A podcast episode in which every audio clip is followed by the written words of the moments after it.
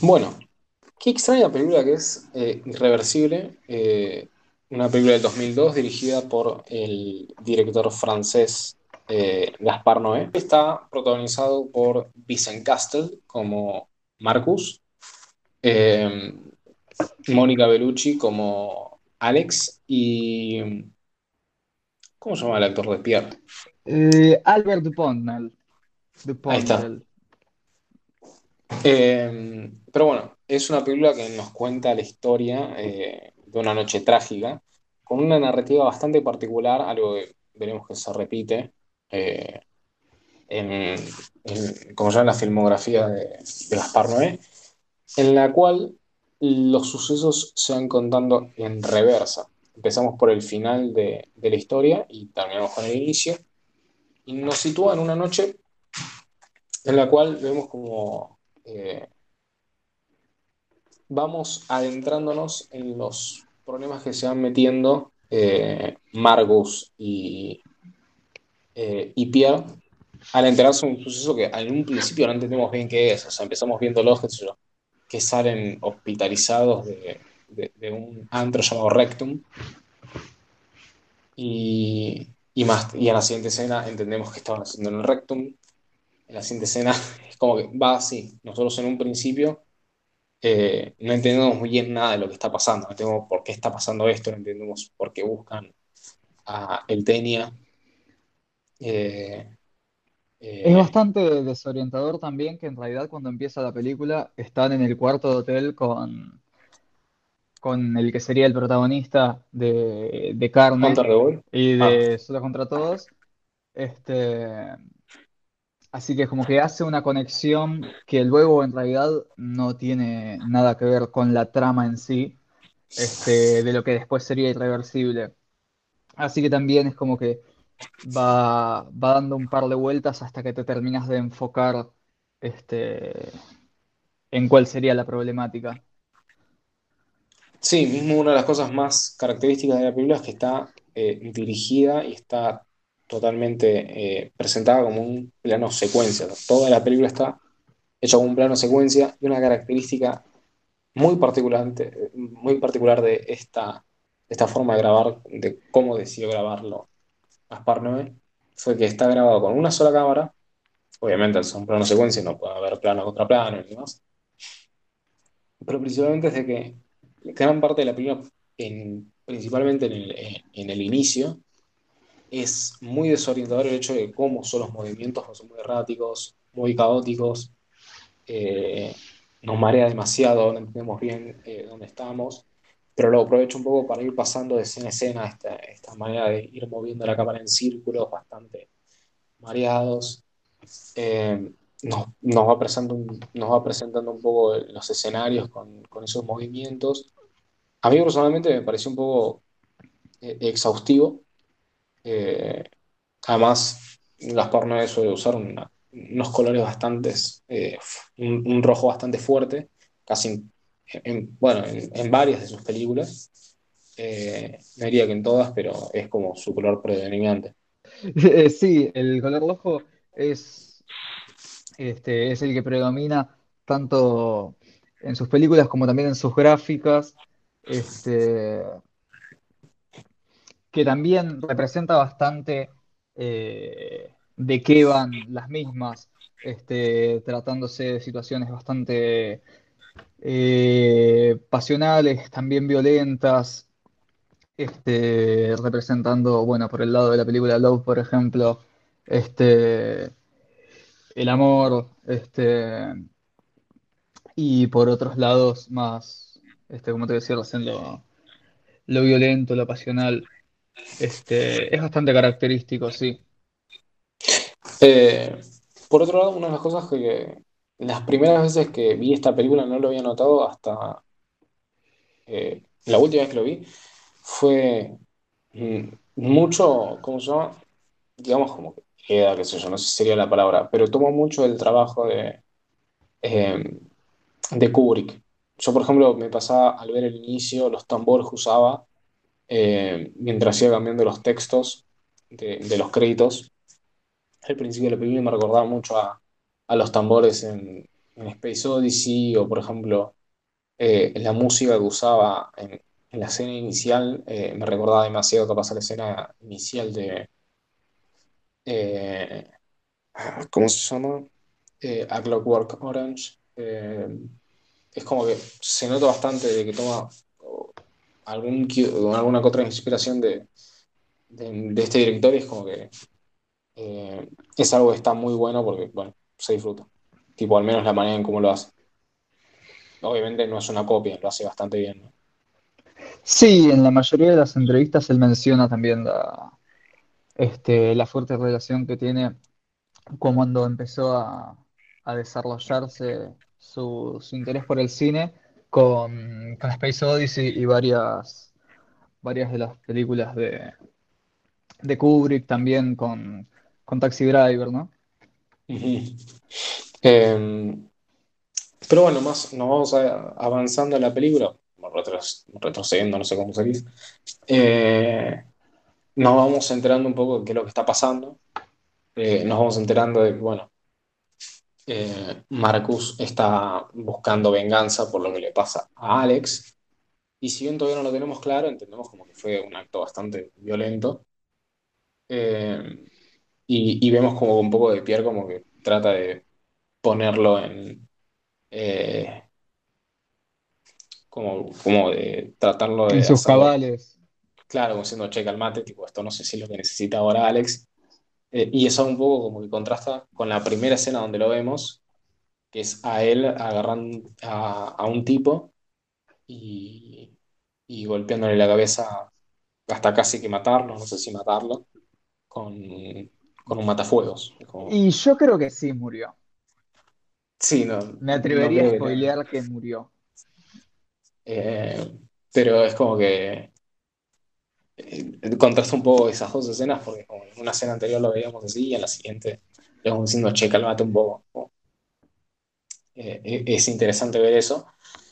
Y, y también es interesante porque a medida que vamos avanzando la película, creo que uno de los desarrollos más importantes que tiene es el del personaje de, de, de Marcus. Porque si vamos viendo un poco las cosas, es que todos los sucesos malos, digamos, empiezan un poco por malas decisiones de él. Tipo, es como que eh, más avanzando la película, nos enteramos, bueno, obviamente, esto es un mega spoiler, la película se estrenó hace 14 años, Eh, no, perdón, 18 años. Eh, eh, véanla. Eh, nos vamos enterando de que fue brutalmente violada. y, y nos vamos, por ejemplo, enterando de, qué sé yo, que lo que le pasa a él, tipo, cuando sale hospitalizado del rectum, eh, nos enteramos de que, bueno, él tranquilamente podría haber decidido no ir a cobrar venganza, ir a acompañar a su novia. Eh, su novia no tendría que haber salido sola si él no se hubiera comportado como un idiota en la fiesta donde estaban. Eh, y así es como que vamos notando como ese tipo de cosas donde eh, sus decisiones no solo lo penalizan a él, sino que vemos como que terminan penalizando un poco a los que tienen alrededor. Este, sí, es bastante característico este, en las películas de Gaspar Noé la, importancia que tienen ciertos momentos o ciertas decisiones de los personajes principales que luego, como es la, la frase, no sé si es la frase de cabecera de, de la película, pero sí la que toma Gaspar Noé en un comienzo cuando la empieza a preparar, que es eh, el tiempo lo destruye todo. Sí. Este, como en un par de, de momentos con malas decisiones todo se puede descarrilar este, completamente. Eh, sí, eh, eh, es algo bueno, vamos, vamos viendo en su filmografía que se repite un poco, lo cual es interesante porque como claramente el director decide mostrar de que bueno, sus decisiones, las decisiones de un personaje no son unilaterales y que obviamente repercuten de una manera importante a la trama. Sí, y Eh, de todos modos también está bueno recalcar que si bien eh, es una característica eh, este modo de narrar eh, y esta base para, para desarrollar las tramas, tampoco es una copia de una copia, sino que en las películas que va produciendo siempre se desarrollan en nuevos contextos y planteando nuevas situaciones que es, digamos, esta ley de, de la importancia de las acciones este, que tienen los personajes, se encarga más que nada en lo humano que tienen este, los protagonistas y no en sí en una repetición de la situación. Ujú. Eh, por otro lado, tipo, es una película que es, si bien durante toda la película tenemos esto que ya mencionamos, de que eh, vemos de que los planos son como que muy erráticos, eh, no encuadra bien, de hecho en algunas partes, personalmente la última vez que la vi me dolía mucho la cabeza, y el hecho de que sea tan, tipo, se mueva tanto la cámara me, me me duela más, eh, porque me mareaba. Eh, esto Sí, si no se llevaron bien, si no se llevaron bien Sí. al ver este tipo de planos en Irreversible, les recomendaría que esperen un poco antes de ver eh, Enter the Void, que es bastante más pesada en cuanto a ese tipo de movimientos de cámara. Eh, pero mismo durante toda la película vemos que se desarrollan este tipo de planos, que se mueven mucho, como ya mencionamos. Cuando llega, tipo, lo que, tipo, a responder un poco la pregunta de lo que le pasa a Alex, que lo vemos en la escena donde le suceden las cosas, eh, el director opta por dejar la cámara quieta, fija, encuadrado, perfecto. Eh, lo que le está pasando al personaje es como que si bien en escenas anteriores era un poco difícil ver bien lo que estaba pasando porque se movía demasiado la cámara, obviamente era entendible, era como, sí, se están eh, cagando trompadas en un antro, eh, o qué sé yo, están acosando a un, eh, a, ¿cómo se llama? A una, a una prostituta en la calle, como, si se está moviendo mucho la cámara, entendemos lo que sucede, en esta es como que listo, no podés escapar de esta escena, particularmente creo que es una escena bastante eh, impactante. Eh, el director opta por mostrarnos por completo la escena de violación. Creo que si no les gusta ese tipo de escenas, si bien es la escena más fuerte de la película, la película tiene bastantes escenas de, de esta, de este tipo. Si, si no te gustan ese tipo de escenas, no recomendaría ver la película porque no la vas a pasar bien. Sí, de No todos modos, es bueno que, igual, pero de todos modos, creo que en, en la película de Irreversible, desde un comienzo, qué sé yo, tal vez los primeros 10 o 5 minutos, ya te haces una idea del tipo de, de explicitud ¿se sí. dice? Este, gráfica que tiene este, ya en la escena en la que se encuentran en el cuarto hotel o cuando están ya en el rectum, es bastante explícita, por ende también te va dejando ya una idea de cómo van a ser eh, los impactos que va a tratar de, de marcar el, el director. Y está bastante bueno esto que decías del contraste que se hace con el movimiento de cámara y también quería agregar este, el detalle de- del personaje eh, de Electra que pasa de fondo en esa escena este, en, en el túnel del, del metro. Ujú. Este, creo que está bueno, es un detalle que si bien puede pasar desapercibido, también eh, reafirma como cierta este, como cierta indiferencia, ¿no? Dentro de, esa ciudad o de esa situación en la que se encontraban los personajes.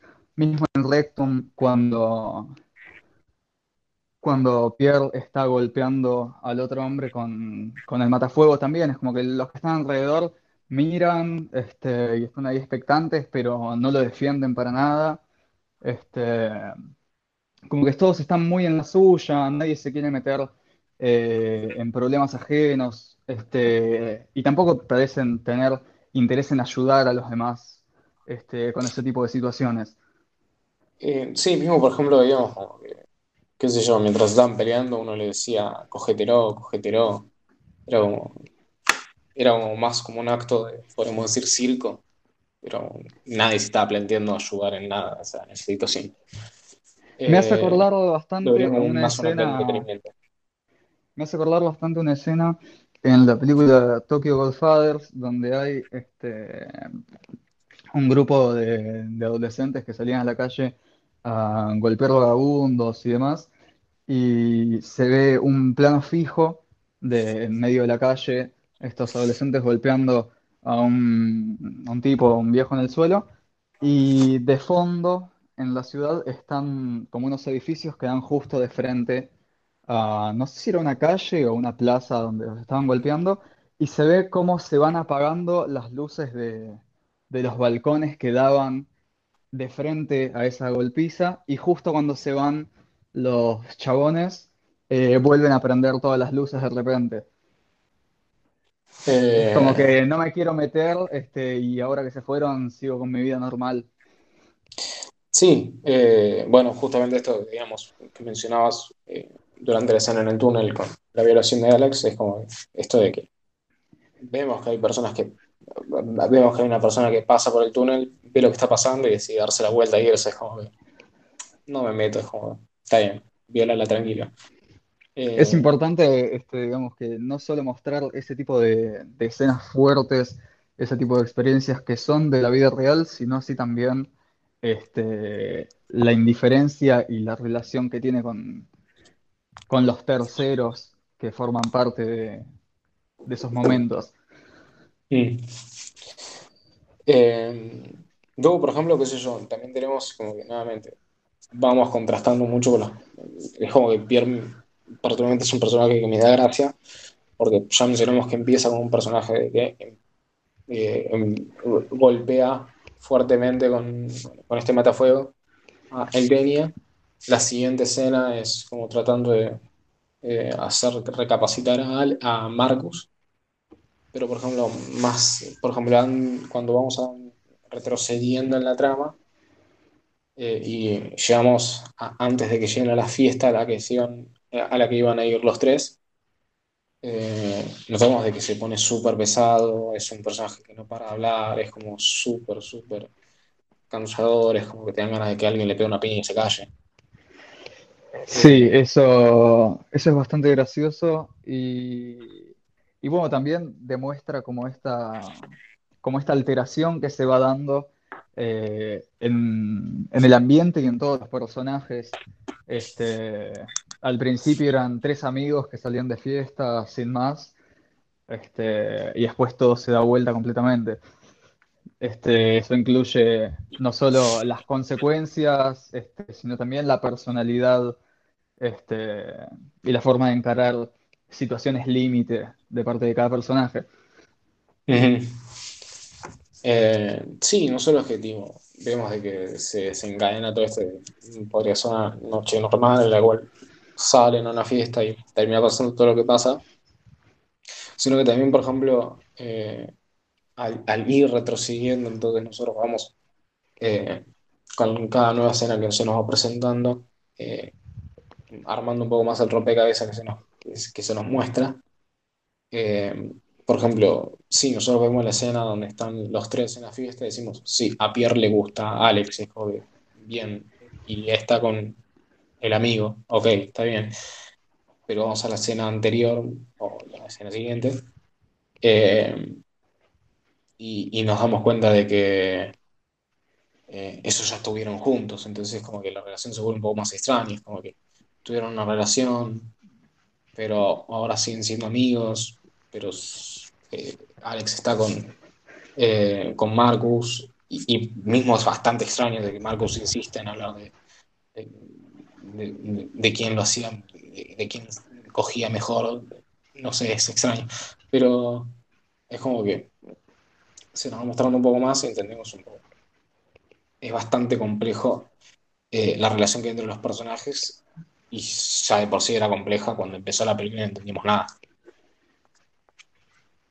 Sí, es interesante que en un principio, cuando, cuando se plantea el desarrollo de, de la película, este, los actores, Mónica Bellucci y Vincent Castle, que en su momento ya, en su momento, en el desarrollo de la película ya eran pareja, este, se habían planteado con el director que no haya escenas de, de sexo explícito y demás, siendo ellos ah, actores reconocidos que temían por su, por su intimidad frente al público eh, y demás, pero principalmente por, este, no por la imagen eh, fuerte de escenas como la de la violación y demás, sino por su propio físico. Este, eso también me, me llamó la atención en el caso principalmente no de Vincent Castle, sino de Mónica Bellucci. Este, la atención que ella le daba a no tener este, escenas donde ella parezca este, desnuda, pero sí eh, acceder a, la escena de la violación. Sí, sí, bueno, igual mismo al final hay, como que una escena de, de desnudos, eh, pero también es interesante hablar de esto porque eh, en ese momento también eh, Gaspar no estaba planeando una producción que más adelante se, fue Love, o ya en ese momento era, estaba titulada como Love, ¿no es cierto? Este, sí, pero para entrarlo más en detalle después tendremos eh, otro programa. Pero es como que eh, es, es bastante interesante el cómo se van llevando las cosas Eh, y cómo, por ejemplo, esta frase que ya mencionaste, que se menciona al principio, repercute tanto en el final, porque es como que, bueno, eh, empieza como una frase que no tiene mucho sentido cuando, cuando se nos presenta eh, al principio de la película, pero vemos que se va, que se repite en el final y que como que cierra un poco la idea de lo que pasa. Este, sí, bueno, asimismo con el título del libro que, que menciona eh, Alex, que está leyendo, Un experimento con el tiempo, este, también este, es, curioso que ella termina siendo como parte del experimento en el transcurso de la película, siendo eh, uno de los principales desencadenantes de todo, de toda la situación. Que también este, es otro de los aspectos que, que son característicos de, de Gaspar Noé, siendo que en, en la película de Enter the Void todo se desencadena también en relación a un libro que estaba leyendo el protagonista. Y, y particularmente a mí algo que eh, me gustó bastante y eh, creo que no lo había valorado tanto en un inicio, era que me pareció bastante mejor la dirección de actores en esta película que capaz en otras de- de- del mismo director. Es como que lo sentí acá como más logrado. Eh, no sé si era por, por los mismos actores o por un, menos, un mejor manejo o orientación de, de Gaspar Noé. No sé qué sentiste vos. Este, sí, yo creo que es notorio eso. También es verdad que Gaspar Noé suele este, trabajar eh, de alguna forma con lo que tiene, eh, ya que bueno, esta es la única película que tiene actores experimentados en, su reparto, luego en las anteriores y en las siguientes se da con, con personas que elige él por otras, este, por otros aspectos más allá de, de su, de su carrera actoral. Así que sí, creo que, que tiene este, una buena diferencia que los actores hayan tenido su experiencia. Asimismo, también este, Mónica Bellucci fue bastante partícipe de, de la producción y de varias partes este, del desarrollo, como también de, de la producción de vestuario y cosas así. Eh, pero bueno, ¿vos querés agregar algo más?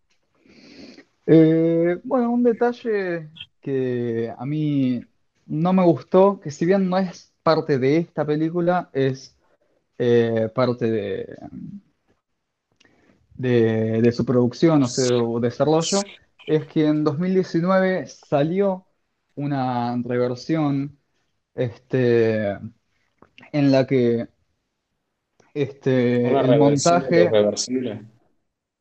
una reversión de Irreversible en el cual el montaje está con las escenas al derecho, digamos. Y me ¿Por pareció completamente innecesario. Eh, la justificación de Noé era que así uno podría empatizar de otra forma con los personajes y no tanto eh, tener un shock visual este, desde el comienzo, eh, haciendo así una diferencia entre una película dramática en la de 2019 y una película de tragedia en la de 2002.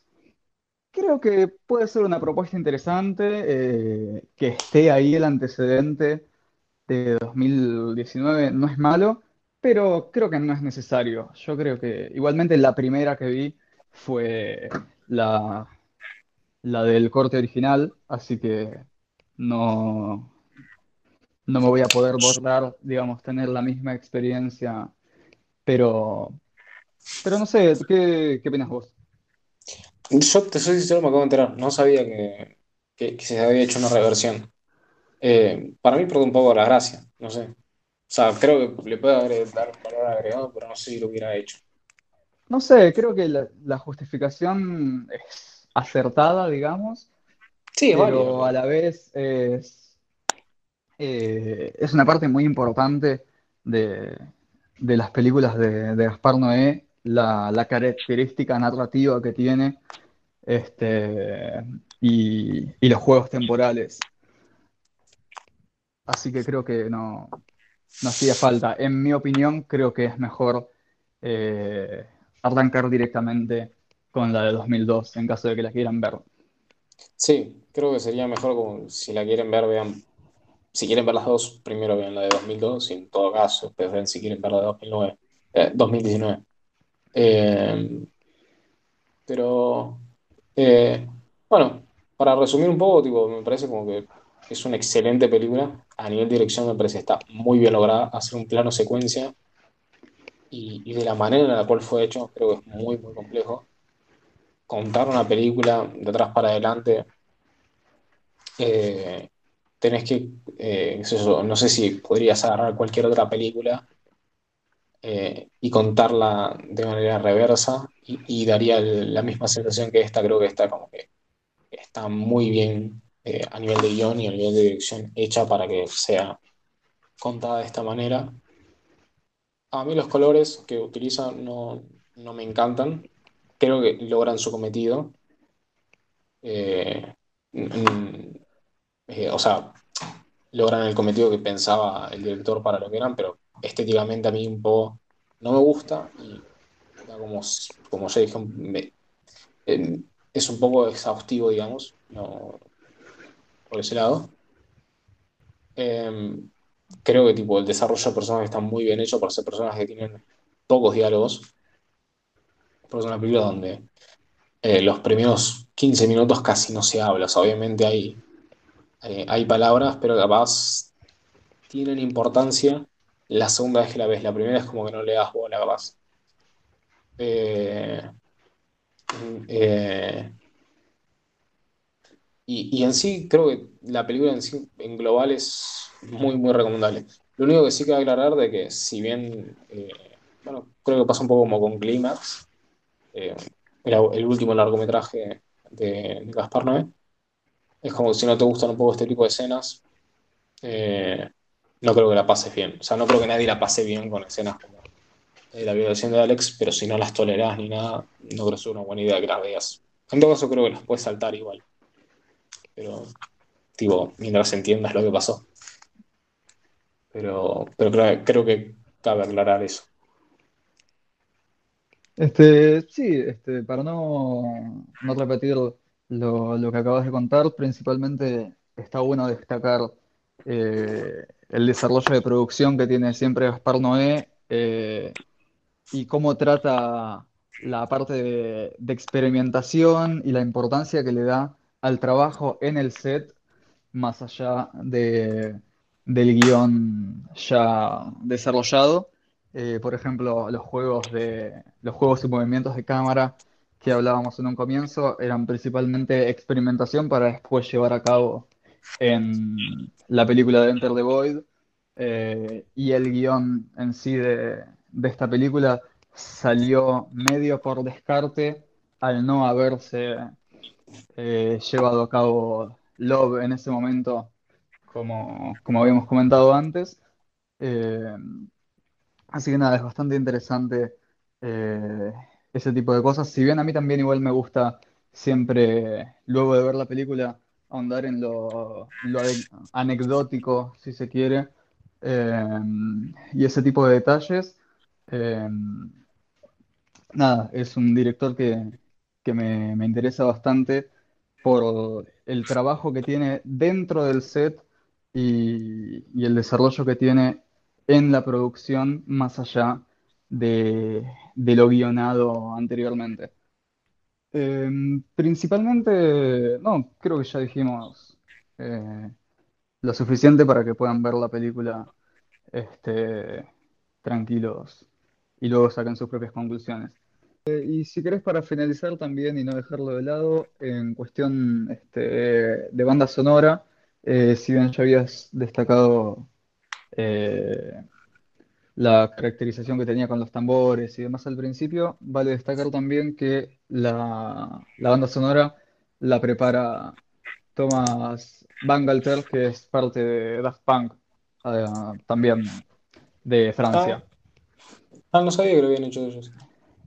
Eh, que también, si Eh, se quiere, puede estar conectada con la próxima película que, que vamos a hablar. sí, bueno, por mi parte nos despedimos. Nos despedimos.